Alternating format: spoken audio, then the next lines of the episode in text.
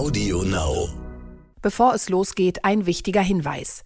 Dieser Podcast ist keine Anlageberatung oder Empfehlung. Alle Angaben sind ohne Gewähr. Diese stellen keinen Ersatz für eine professionelle und individuelle Beratung dar. Werteentwicklungen der Vergangenheit sind kein Indikator für zukünftige Wertentwicklung. Aktien fürs Leben. Der Vermögenspodcast von Kapital. Mit Christian Röhl und Horst von Butler. Hallo und herzlich willkommen zu einer neuen Folge von Aktien fürs Leben. Wir sind Horst von Butler und Christian Veröhl. Und vielen Dank nochmal da draußen weiterhin an das Feedback und die Kritik hier auf Twitter in den sozialen Netzwerken. Hat sich eine rege Debatte um unser Interview letzte Woche mit Fraser Paring entspannt und es war interessant zu sehen, dass es genauso kontrovers beurteilt wurde, wie wir es gesehen haben. Auf der einen Seite können Shortseller ein Korrektiv sein, auf der anderen Seite können sie gerade, wenn sie eben nicht mit offenem Visier kämpfen, für die Märkte schädlich sein. Und das ist ja auch genau unser Ziel. Wir wollen anregen, vielleicht auch mal ein bisschen aufregen, aber vor allem wollen wir nicht nur über einzelne Kurse sprechen, sondern über das große Ganze. Und das werden wir auch wieder heute tun. Unsere Themen heute sind, wir schauen ein bisschen ja tatsächlich auf die Apokalypse, kann man sagen, auf George Soros. Der legendäre Investor hat in Davos nochmal eine Rede gehalten, dass die Wände gewackelt haben. Und äh, ja, da wollen wir kurz drauf schauen. Dann widmen wir uns einem Shootingstar der Pandemie. Und zwar, äh, wir schauen auf die BioNTech-Aktie. Die haben ja diese Woche Hauptversammlung. Und das ist der Anlass, ja, so ein bisschen mal auf das Unternehmen, das uns allen die Rettung gebracht hat, nochmal zu blicken. Das Umsatzwachstum, ähnlich übrigens, war ja im vergangenen Jahr auch im deutschen BIP messbar. Und wir gucken mal, wie es da jetzt eigentlich weitergeht. Und dann reden wir noch über eine interessante Übernahme, nämlich die Otto Group will zusammen mit dem Finanzinvestor Oaktree die deutsche Euroshop kaufen und wir schauen noch ein bisschen weiter, was das denn insgesamt für Märkte bedeutet. Und ganz zum Schluss schauen wir noch auf Ernst Young. EY will sich nämlich aufspalten und da werden natürlich Erinnerungen wach an den Enron-Skandal und an Arthur Anderson. Living Legends. Ja, letzte Woche haben wir ja schon über das Weltwirtschaftsforum gesprochen. Die Stimmung dort war ja ohnehin gedämpft, weil die Weltelite ist ja sowieso seit Jahren sehr, sehr gut darin, bestehende Krisen zu beschreiben und sich darüber zu sorgen. Hm, es wäre halt mal ganz schön, wenn auch ein bisschen mehr antizipiert würde. Eine Rede aber sorgte auf jeden Fall für Aufsehen. Der ungarische Investor George Soros hat in seiner Dinner Speech mal den Untergang der menschlichen Zivilisation prophezeit. Was Soros sagte, die Bekämpfung von Pandemie und Klimawandel, die Vermeidung eines Atomkriegs, die Aufrechterhaltung globaler Institutionen müssten gegenüber dem Kampf der Demokratie gegen den Totalitarismus zurückstehen. Das bindet alles zu viele Ressourcen und also irgendwie der Krieg lenkt uns ab vom Kampf gegen den Klimawandel.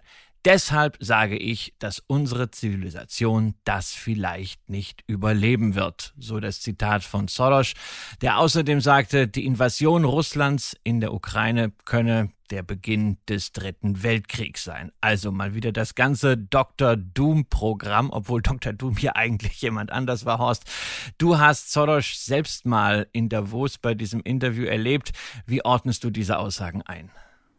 Ja, also dieses berühmte George Soros Dinner, er lädt da einmal im Jahr zu einem Davos und das ist wirklich schon ein Erlebnis, das muss man, ja, äh, also man, man muss sich vorstellen, man sitzt dann in so einem großen Hotelsaal, äh, alle sitzen da spannungsfroh an den Tischen, so an Achtertischen und irgendwann äh, wird dann dieser alte Herr auf einem Rollstuhl äh, hereingerollt auf so eine Bühne, leicht erhöht und sitzt dann da oben und äh, ja, dann verstummen die Gespräche, man guckt nach oben und dann hält er tatsächlich seine Rede und es war jetzt nicht das erste Mal, dass er vor einem Weltuntergang gewarnt hat, zumindest vor großen Gefahren. Seine Weltsicht in Davos ist eigentlich seit jeher eher düster.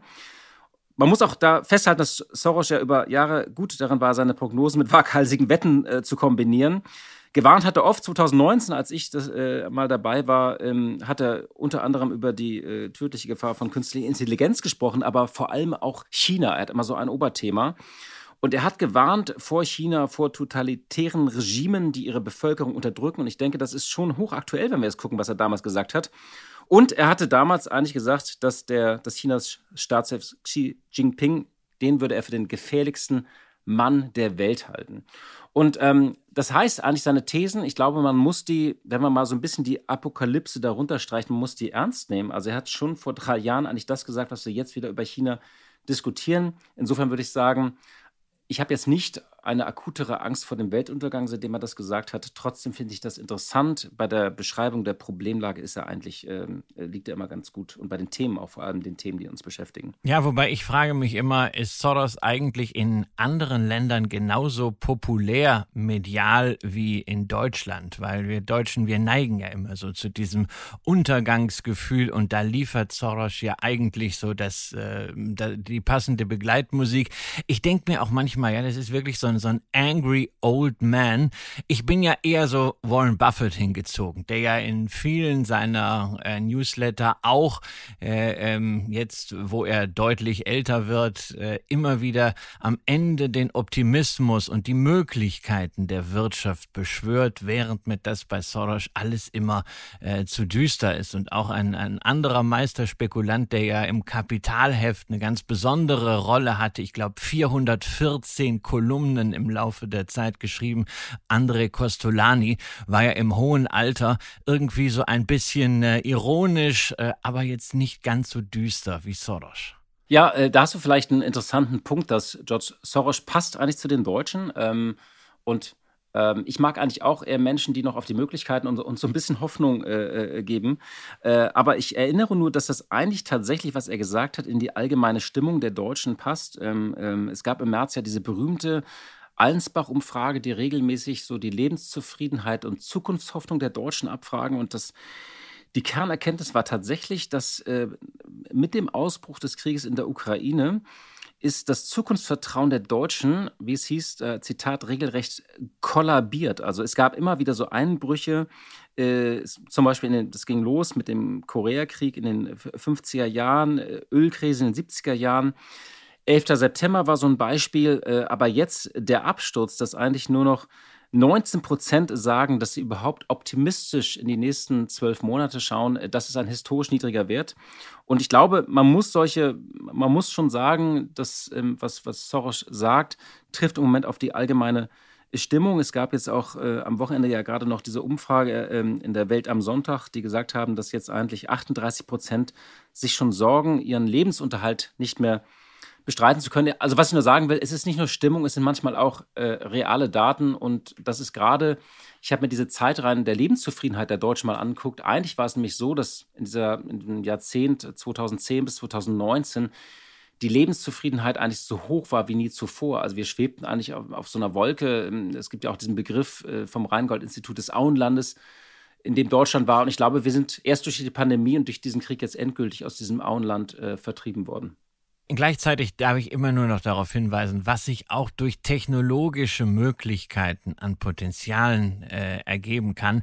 Wir schauen sehr, sehr kurzfristig immer und da würde ich mir manchmal wünschen, dass man auch ein bisschen stärker Richtung Möglichkeiten der Marktwirtschaft denkt. Warren Buffett hat das äh, sehr, sehr gut mal 2015 in einem seiner Newsletter äh, geschrieben. Also in Amerika ist sicherlich auch nicht alles Gold, was glänzt. Wir sehen das gerade wieder bei der Waffenpolitik, wo es, wo es wirklich beklemmend wird. Allerdings ähm, hat er sehr, sehr schön dargelegt, dass es Kindern, die heute in Amerika geboren werden, deutlich besser geht als den Kindern, die zu seiner Zeit geboren wurden.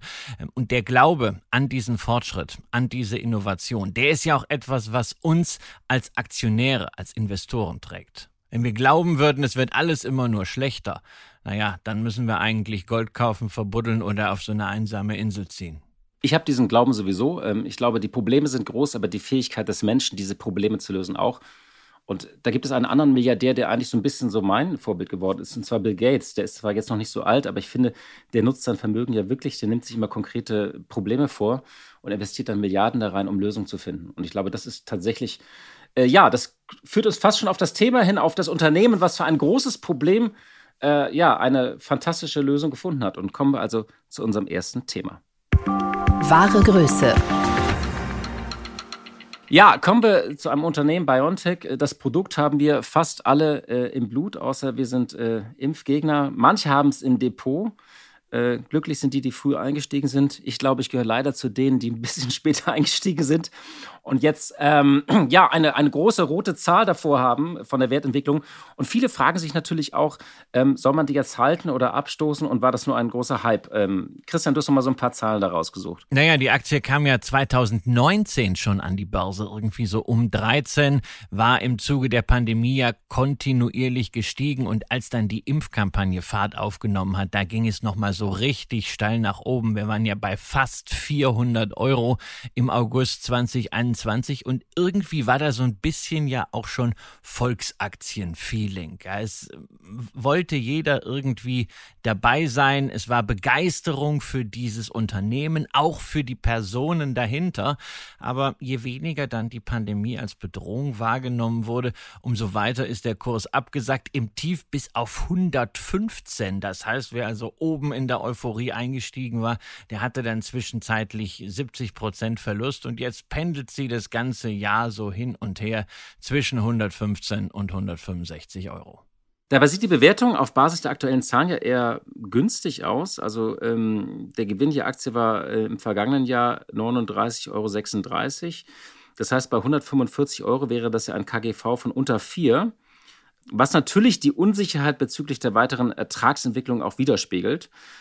Aber im ersten Quartal 2021 äh, wurden dann schon wieder 14,27 Euro verdient, womit der Analystenkonsens für das Gesamtjahr, der liegt bei 36,84 Euro, durchaus plausibel erscheint, oder? Ja, aber das ist natürlich sehr, sehr viel Kaffeesatzleserei hier dabei. Aus der Bewertungsperspektive sich dieser Aktie anzunähern, ist extrem schwierig, eben weil der Umsatz aus dem Covid-Impfstoff resultiert und damit diese Situation ja insgesamt kaum einzuschätzen ist. Wir wissen ja nicht, kriegen wir alle noch einen, vierten Peaks oder dann irgendwann einen fünften. Ähm, entsprechend breit ist ja die Spanne, die BioNTech Als Mensch müsste man hoffen, äh, nicht mehr, als Aktionär schon, nicht? Ja, also naja, das ist natürlich auch vom Geschäftsmodell her dann mal so gedacht worden, dass das quasi so ein Abo-Modell äh, wird, ja, so ein Peaks pro Jahr und Biontech hat damit gesicherte Einnahmen. Ähm, aber man kann, glaube ich, nicht hier über zwei, drei Jahre da in die Zukunft schauen. Also selbst für dieses Jahr, Biontech selbst gibt eine Guidance beim Umsatz raus von 13 bis 17 Milliarden Euro.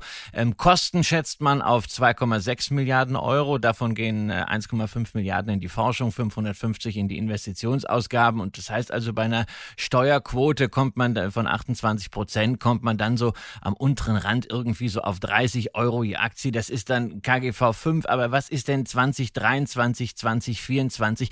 Du hast halt das Thema, du weißt nicht, werden das wirklich wiederkehrende Umsätze oder düdelt dieses Geschäft langsam runter? Und deswegen kann man Biontech nicht aus der Perspektive des KGV-Schnäppchens sehen. Das könnte hochgefährlich sein, sondern wir haben einfach mal fünf Thesen mitgebracht, was man jetzt nach dem Rausch mit dieser Aktie machen kann. Unsere erste These ist, BioNTech ist durch die Einnahmen aus dem Impfstoff quasi durchfinanziert, was für ein forschendes Unternehmen in dem Sektor eigentlich eine sehr, sehr komfortable, ja fast historisch komfortable Situation ist. Und gleichzeitig ist dieser Impfstoff, äh, den wir ja schon gefunden haben gegen Corona, ein sogenannter Proof of Concept für die Plattform, für diese mRNA-Plattform, die BioNTech geschaffen hat. Also sie haben gezeigt, dass sie es können. Genau. Und auch abseits des Impfstoffs, und das ist ja ganz entscheidend, wird das Geschäft weiterentwickelt. In Kooperation mit Pfizer geht es dieses Jahr los mit den klinischen Tests für den Impfstoff gegen Gürtelrose. Und parallel gibt es vielversprechende Daten aus den ersten Studien mit dem Krebsimpfstoff BNT 211. Insgesamt umfasst die Onkologie-Pipeline, und das ist ja eigentlich die Essenz dieses Unternehmens, wofür die mal angetreten sind, 16 Produktkandidaten mit insgesamt 20 klinischen Studien. Studien. Aber drittens, man sollte sich keine Illusionen machen äh, bei der Zulassung dieser Wirkstoffe, dass das so schnell geht wie bei Covid. Also das Projekt Lightspeed, das war eine historisch einmalige Situation. Also wer in diesen Sektor geht, der muss Zeit mitbringen und äh, also, also Anleger müssen eben auch durchhalten können. Ja, und viertens dann sowohl von der Pipeline als auch vom Setup, also Finanzierung, aber auch Kooperationen, bringt BioNTech nach wie vor alles mit, um einen Pharmakonzern der neuen Generation entstehen zu lassen, hier in Deutschland. Und gleichzeitig ist das Unternehmen mit einem Enterprise Value von mittlerweile rund 30 Milliarden Dollar zu groß für eine Übernahme. Das kann man nicht einfach so wegschnappen, wie Pfizer Biohaven äh, übernommen hat. Äh, das waren halt weniger als 10 und 30 ist eine andere Hausnummer. Und darüber hinaus kommen ja auch noch die Aktionärsstruktur hinzu. Also weder die Gebrüder Strüngmann noch äh, Uwe Schahin und, Frau Türeci, die ja in Summe die Mehrheit halten, machen den Eindruck, verkaufen zu wollen, sondern das ist ja ein wesentlicher Grund, warum auch viele damals auf diese Aktie draufgesprungen sind. Diese Unternehmerstory, man merkt, die wollen nicht auscashen, die wollen einerseits das Leben von Menschen verbessern und Krankheiten heilen, aber die haben auch Lust, wirklich ein neues Unternehmen zu erschaffen. Und da könnte noch sehr, sehr viel gehen. Also, dass man am Ende eine erfolgreiche Story hat, die einem wegkauft wird, dieses Risiko ist hier geringer.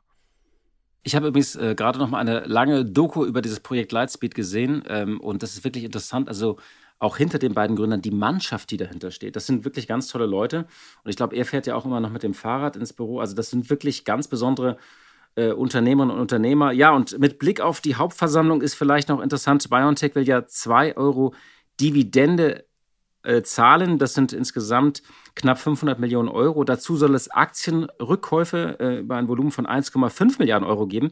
Wobei diese Aktien nicht einfach eingezogen werden, sondern zur Erfüllung der Verpflichtungen aus Aktienoptionsprogrammen dienen sollen. Was ist denn jetzt sozusagen das Fazit, äh, die Konsequenz für Anleger aus deiner Sicht, Christian? Also für mich ist die Konsequenz ganz klar, die Story entwickelt sich planmäßig, aber man hat hier eben kein KGV-Schnäppchen, sondern man braucht einen langen Atem, wie eben ein Unternehmer ihn braucht. Es ist keine Spekulantenstory und natürlich, wie immer bei forschenden Unternehmen, gibt es Finanzierung hin, Kooperationen her, erhebliche Risiken, aber wer solche Unternehmer unternehmerischen Stories mag, hat hier gleichsam eine sehr, sehr interessante Situation um auch mal eine Aktie im Sparplan zu erwerben. Das ist nichts, wo ich persönlich davon ausgehe, dass jetzt kurzfristig der Kurs schon wieder durch die Decke geht. Aber da kann man jetzt schön akkumulieren, damit auch dann systematisch natürlich vielleicht so eine kleine Position, die man im letzten Jahr eingegangen ist, verbilligen.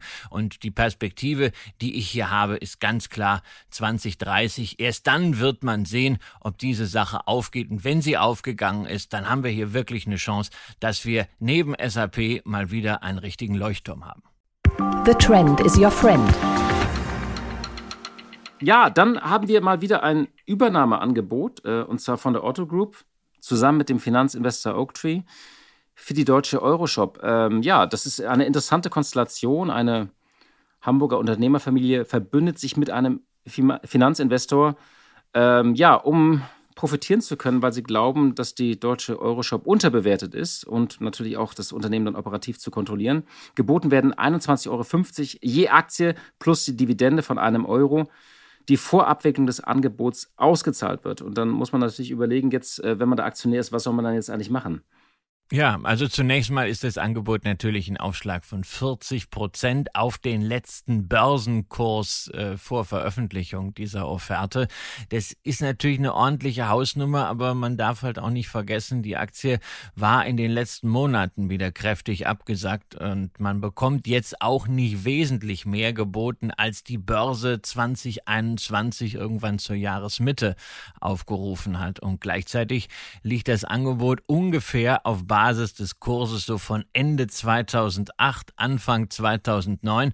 Denn die deutsche Euroshop, tja, sie macht nun mal ähm, Shopping Center, sprich sie ist Eigentümer von Shopping Centern und das ist ja jetzt nicht unbedingt die Boombranche.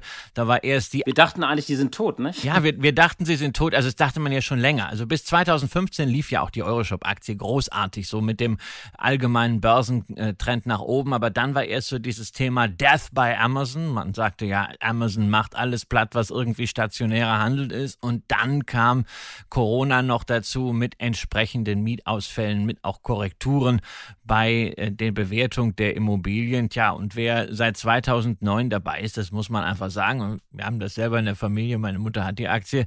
Der hat zwar rund 13 Euro, also in Summe 60 Prozent des damaligen Preises als Dividende bekommen, aber das war dann eben auch die gesamte Rendite. Und wenn man sich den Abstand anguckt zwischen der Bewertung des Immobilienvermögens und dem, was wir an der Börse sehen, ist da halt eine eklatante Diskrepanz. Und diese Diskrepanz versucht Otto jetzt mit dem Übernahmeangebot zu nutzen. Warum haben wir eigentlich so viele Deals bei deutschen Immobilienaktien derzeit? Also wir, der spektakuläre war ja vergangenes Jahr äh, Vonovia Deutsche Wohnen. Ich hatte auch äh, den Rolf Buch gerade im Interview, da haben wir über die Zukunft des Wohnens gesprochen. Da kommt ja einiges äh, darauf zu. Man muss äh, Milliarden investieren in den Gebäudesektor. Ähm, Energiepreise sind ein Thema, Inflation ist ein Thema, die Zinswende zumindest für private äh, Erwerber ist ein Thema. Aber warum haben wir in dem Sektor eigentlich jetzt, das ist der fünfte fünfte große Deal, glaube ich, den wir jetzt haben in den vergangenen zwölf Monaten. Ja, ich glaube, das ist schwierig, da eben so eine ganz große Klammer zu finden. Das sind schon sehr, sehr spezielle Situationen. Bei Vonovia Deutsche Wohnen hattest du halt einfach das große Thema Skalierung. Die wollten noch größer werden. Dann hattest du den Deal, dass Dick Asset, äh, die Gewerbeimmobiliengruppe, ein Angebot abgegeben hat für die VEB Vermögen, die sehr stark bei Logistikimmobilien ist. Ein Logistikimmobilien, das ist halt momentan so ein äh, Trendthema.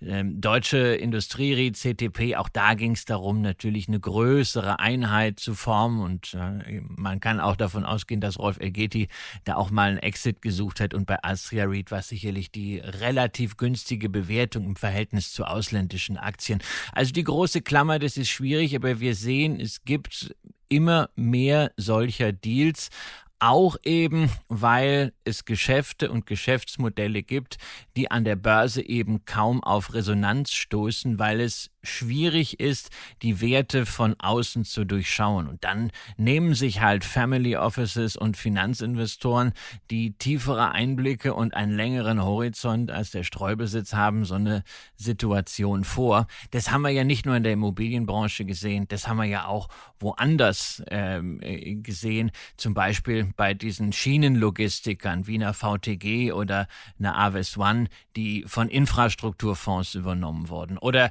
beim Konzertveranstalter DEAG, wo im zweiten Lockdown halt der Finanzinvestor Christian Angermeier ein Übernahmeangebot unterbreitet hat, weil die Aktie eben auch komplett am Boden lag. Und das haben wir ja auch hier, äh, die deutsche Euroshop, der Kurs ist ja gemessen an der Bewertung der Immobilie und auch an der Ertragskraft sehr, sehr niedrig.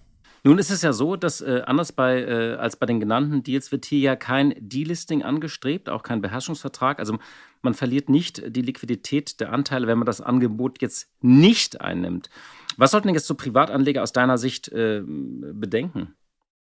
Naja, also wenn man, also ganz wichtig ist, wann immer es ein Angebot gibt, man muss nicht verkaufen. Ne? Also selbst wenn mit einem Delisting gedroht wird, das ist natürlich immer eine blöde Geschichte, aber auch dann gibt's meistens ein, so, ein Zweitlisting äh, in Hamburg. Also ganz wichtig, man muss nicht verkaufen. Ähm, in der Situation kann man sich natürlich überlegen, wenn man jetzt 40 Prozent Aufschlag und wenn man sowieso irgendwie sich mit der Position nicht mehr so wohl fühlte, naja, dann ist das schon ein Trigger, um auszusteigen, denn wir haben das auch bei den anderen Angeboten gesehen, wo die Aktien weiter gehandelt werden. Bestes Beispiel wie der Vonovia Deutsche Wohnen. Wenn das Angebot dann erstmal beendet ist, also diese Spezialsituation des Aufkäufers äh, nicht mehr vorhanden ist, dann sackt der Kurs ab. Und äh, wer also dann selber von dieser Unterbewertung profitieren möchte, der braucht dann schon langen Atem. Und wer den nicht hat, der kann an dieser Stelle einfach sagen, okay, ich nehme die Prämie mit, finde da noch einen ganz guten Ausstieg und dann war es das eben. Bist du eigentlich ein Typ, der bei Übernahmen dann immer, immer eher verkauft oder bist du jemand, der so an der Aktie dann festhält? Nein, also ich glaube, dass es in Übernahmesituationen sehr gute professionelle Adressen gibt, wie zum Beispiel hier in Deutschland eine, eine Scherzer und Co., gerade auch mit der Perspektive dann hinterher Delisting. Die können das sehr, sehr gut äh, ähm, handeln und ähm, können das sehr, sehr gut einschätzen. Für mich als Privatinvestor ist an der Stelle dann Schluss. Sprich, also bei Übernahmeangeboten äh, gehe ich raus, ähm, häufig mit einem einem äh, weinenden Auge, weil eine Übernahme heißt ja eben auch, dass ich an einer unternehmerischen Perspektive dann nicht mehr so profitieren kann, wie ich das eigentlich äh, normal in einem freien Markt könnte. Aber die Situation wird vielleicht häufiger zunehmen, dass nach wie vor so viel Geld ist äh, im Markt ist und äh, vermögende Familien zusammen mit Finanzinvestoren sich eben solche Filetstücke schnappen. Ja, vielleicht bei deutschen Einkaufszentren ist dann, weint dein Auge nicht ganz so lange. Man weiß ja wirklich nicht, wie die weitergehen. Und äh, du kannst ja immerhin in diese Einkaufszentren noch gehen. Ähm, ich war übrigens jetzt seit langem mal wieder in äh, dieser Berlin Mall. Der wurde ja schon mehrmals der Tod vorausgesagt. Ich war da einmal während eines dieser verschiedenen Lockdowns. Und da war ich der einzige Mensch. Ich hätte so einen Film wie Zombie-Apokalypse da drin drehen können. Es war wirklich, bis auf so einen Nudelverkäufer da auf der fünften Etage, war kein Mensch da drin. Ja, das zum Thema Shopping Center. Also, äh, wer die Aktie hat, kann sich überlegen und ansonsten einfach verkaufen und das gute Angebot mitnehmen. Ja, wenn ich noch eine Sache anfügen darf, wir als Anleger müssen natürlich schon uns überlegen, kriegen wir künftig an der Börse nur noch das, was äh, die großen Investoren und Family Offices nicht wollen, weil wir sehen ja im Grunde zwei Bewegungen. Auf der einen Seite gute Unternehmen, die aber vielleicht gerade keine in die Zeit passende Equity Story haben, die werden weggekauft vom großen Kapital und auf der anderen Seite Startups kommen erst an die Börse, nachdem der große Teil der Wachstumskurve schon absolviert ist, also nicht mehr allzu viel Fleisch am Knochen ist. Und da müssen wir uns echt die Frage stellen, ob die Börse austrocknet.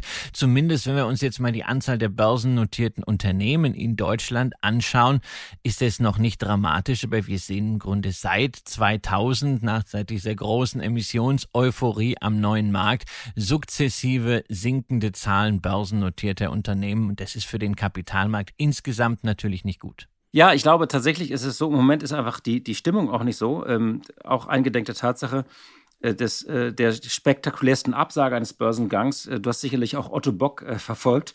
Ähm, äh, Herr, Herr Neder hat ja irgendwie seinen Vorstand rausgeschmissen, er ist im Finanzvorstand und dann auch sein CEO und hat es beschlossen, doch nicht an die Börse zu gehen. Das wird mit geopolitischen Risiken äh, begründet und dass der Kapitalmarkt aktuell eben nicht so vorteilhaft ist. Ich glaube, man könnte es auch mit seinem Ego und anderen Themen begründen. Aber ähm, ich wollte nur sagen, das ist der Kontext für viele Unternehmen. Im Moment ist einfach das Umfeld auch nicht gut und wir haben ja auch äh, im Moment nicht so den einen Cliffhanger, der, der das ganze Bild wieder drehen könnte. Also, wie es übrigens beim Impfstoff war, der hat ja damals die ganze Stimmung wieder gedreht.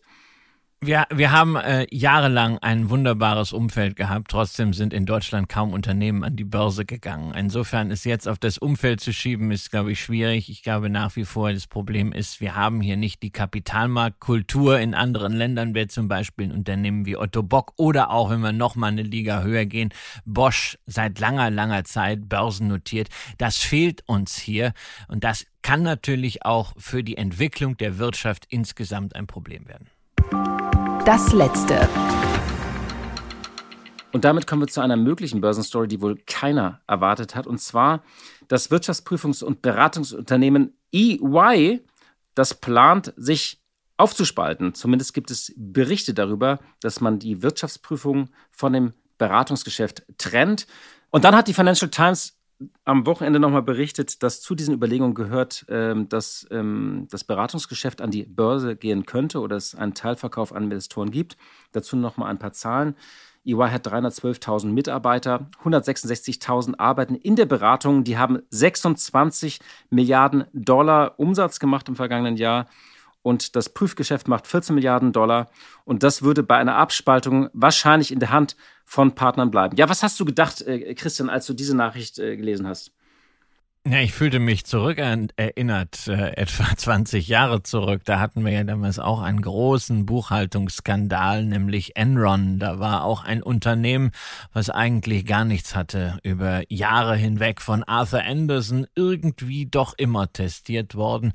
Und dann gab es den großen Knall, was ja auch so, ja, im Grunde passte das sehr, sehr gut in die Zeit damals nach der New Economy und äh, der, der Wirtschaftskrise. Dann, das war dann sozusagen sozusagen der, der Höhepunkt. Und damals hatte man eben auch eine Aufspaltung. Der Beratungsarm hat sich abgetrennt, ist an die Börse gegangen und das mit fulminantem Erfolg. Das hieß halt dann nicht mehr Arthur Anderson, weil der Name war völlig verbrannt, sondern nannte sich Accenture. Und seit dem Börsengang hat sich die Aktie immer noch mehr als verfünfzehnfacht. Und wir haben es hier tatsächlich mit einer Firma zu tun, die eine Marktkapitalisierung von 200 Milliarden US-Dollar hat und und die in sehr vielen Bereichen durch diese Verbindung zwischen Strategieberatung auf der einen Seite und auf der anderen Seite IT-Know-how genau das liefern kann, was Unternehmen in Transformationssituationen brauchen und die es auch interessanterweise geschafft haben, wiederkehrendes Geschäft zu generieren. Das ist eine der Top-Wachstumsstories. Es ist ja so, dass es durchaus auch andere Beispiele gibt äh, für Partnerschaft organisierte Unternehmen, die dann ähm, an die Börse gehen. Ich erinnere an den Börsengang der Investmentbank Goldman Sachs. Das war auch ähm, damals, also es ist schon durchaus möglich. Interessant war, die Financial Times hat in ihrer Lex-Kolumne das Ganze als, was sollte man alles machen bei einem Beratungsgeschäft, das Ganze so als, als Power, PowerPoint-Präsentation einmal zusammengefasst und so auf ein paar Probleme hingewiesen. Zum einen haben sie gesagt, naja, 312.000 äh, Mitarbeiter lassen sich nicht so einfach äh, aufteilen. Äh, in der Mitte gibt es nicht eine ganze Reihe von Stellen, die für beide Bereiche zuständig sind, Steuern, äh, IT, Cybersicherheit äh, und gewisse Branchenkenntnisse. Also das wird gar nicht so einfach, das einfach in der Mitte aufzuteilen. Äh, dann haben sie gesagt, naja, die sind in 140 Ländern aktiv. Sie haben 13.000 äh, Partner und diese Partner sind eben auch das Geschäft. Das darf man eben auch nicht ähm, ähm, unterschätzen. Und dann haben sie noch gesagt, das Ganze läuft dann eben doch wie ein ähm, äh, Franchise-Modell wie McDonald's. Sie haben es mit McDonald's verglichen. Sie haben gesagt, es gibt halt die lokalen Rainmaker und die ziehen eben das Geschäft an. Und äh, der Name, der nach außen ist, ist dann natürlich dann Teil der Fassade. Also sie haben gedacht, es ist viel komplizierter, als es mal eben so klingt, das Ganze in der Mitte zu teilen. Also man darf gespannt sein, was aus diesen Plänen wird, die ja noch nicht bestätigt wurden. Naja, aber wenn du jetzt die äh, Parallele zu McDonalds ziehst, muss man ja sagen, ist auch ein sehr, sehr erfolgreiches Unternehmen, eine Aktie fürs Leben. Und bei Accenture, dieser Wachstumspfad zeigt, das kann auch durchaus funktionieren. Man kann natürlich gerne als Journalist immer Probleme sehen, wo welche sind. Nur, dass ein Unternehmen wie äh, EY nicht in der Form weiter existieren kann, ist auch klar. Und dass sie damit endlich das machen, was sie ja auch ihren Kunden empfehlen, nämlich nach vorne denken und nicht einfach nur immer in derselben Soße herumrühren, ist doch eigentlich ein ganz positives und auch ein ganz optimistisches Zeichen, womit wir wieder quasi beim Anfang wären. Die Zeiten sind schwierig, aber sie werden nicht besser, wenn man nichts macht. Sie werden auch nicht besser, wenn man immer den Rettet euer Geld Propheten hinterher rennt, sondern sie werden von nur nur dann besser, wenn man in dem Kreis, wo man etwas tun kann, wirklich agiert. Das gilt für die Politik, aber das gilt eben auch für jeden Einzelnen. Das geht mir übrigens ziemlich auf den Keks. Man hat jetzt ganz viele Aktionen, auch so Überschriften, wo es mal heißt, retten Sie Ihr Geld oder so retten Sie Ihr Geld. Damit werden ja zwei Sachen äh, insinuiert. Das eine ist, dass man das Geld tatsächlich retten muss, dass es bald komplett weg ist, das, was völliger Quatsch ist. Und das zweite ist, dass in diesen kurzen Artikeln dann tatsächlich eine Möglichkeit dargeboten wird, wie man das Geld komplett retten kann. Also ich finde diese, diese Panik auf der Panik an den Märkten, äh, das ist für mich immer so der, der Doppelwopper, auch äh, wo, wo so medial das nochmal aufgebauscht wird. Also die Zeiten sind schwierig, aber wir versuchen hier im Podcast eben auch zu zeigen, natürlich kann man auch in schwierigen Zeiten investieren. Übrigens, manche sind in schwierigen Zeiten auch sehr reich geworden in den vergangenen Jahrzehnten. Ja, da sind wir wieder äh, bei André Costolani, der ja gerade in den schwierigen Zeiten investiert hat, spekuliert hat und damit sehr reich geworden ist. Ähm, die Frage auch immer, die ich mir stelle, äh, wenn diese Untergangspropheten dann kommen und dann die Lösung vor dem Untergang sein soll, der sich irgendeinen in Deutschland oder Luxemburg zugelassenen Investmentfonds kaufe. Ja, also wenn wirklich alles kaputt geht, dann brauche ich sicherlich keinen Investmentfonds und schon gar nicht einen von diesen Nasen, sondern dann sind wir wieder bei der Insel, wo ich mich autark versorgen kann. Aber so schlimm muss es ja dann doch nicht kommen, nicht mal, wenn man Soros zuhört. Vielleicht ist es ja auch so, wie Costolani es immer wieder uns erklärt hat, mit Börse und Wirtschaft verhält es sich wie mit Herrchen und Hund. Mal läuft der Hund voraus, mal hängt er hinterher. Der Hund ist eine ganze Menge vorausgelaufen und jetzt muss er mal wieder ein bisschen eingefangen werden. Und genau diese Bewegung sehen wir ja momentan an den Märkten. Und wir werden hier im Podcast die Stöckchen weiter werfen und die, die Leine auch sozusagen flexibel halten. Wir danken erstmal für Ihre Zeit und für Ihre Treue, liebe Hörerinnen und liebe Hörer. Ähm, und wir hören uns hoffentlich am kommenden Mittwoch wieder. Machen Sie es gut. Aktien fürs Leben der Vermögenspodcast von Kapital mit Christian Röhl und Horst von Butler.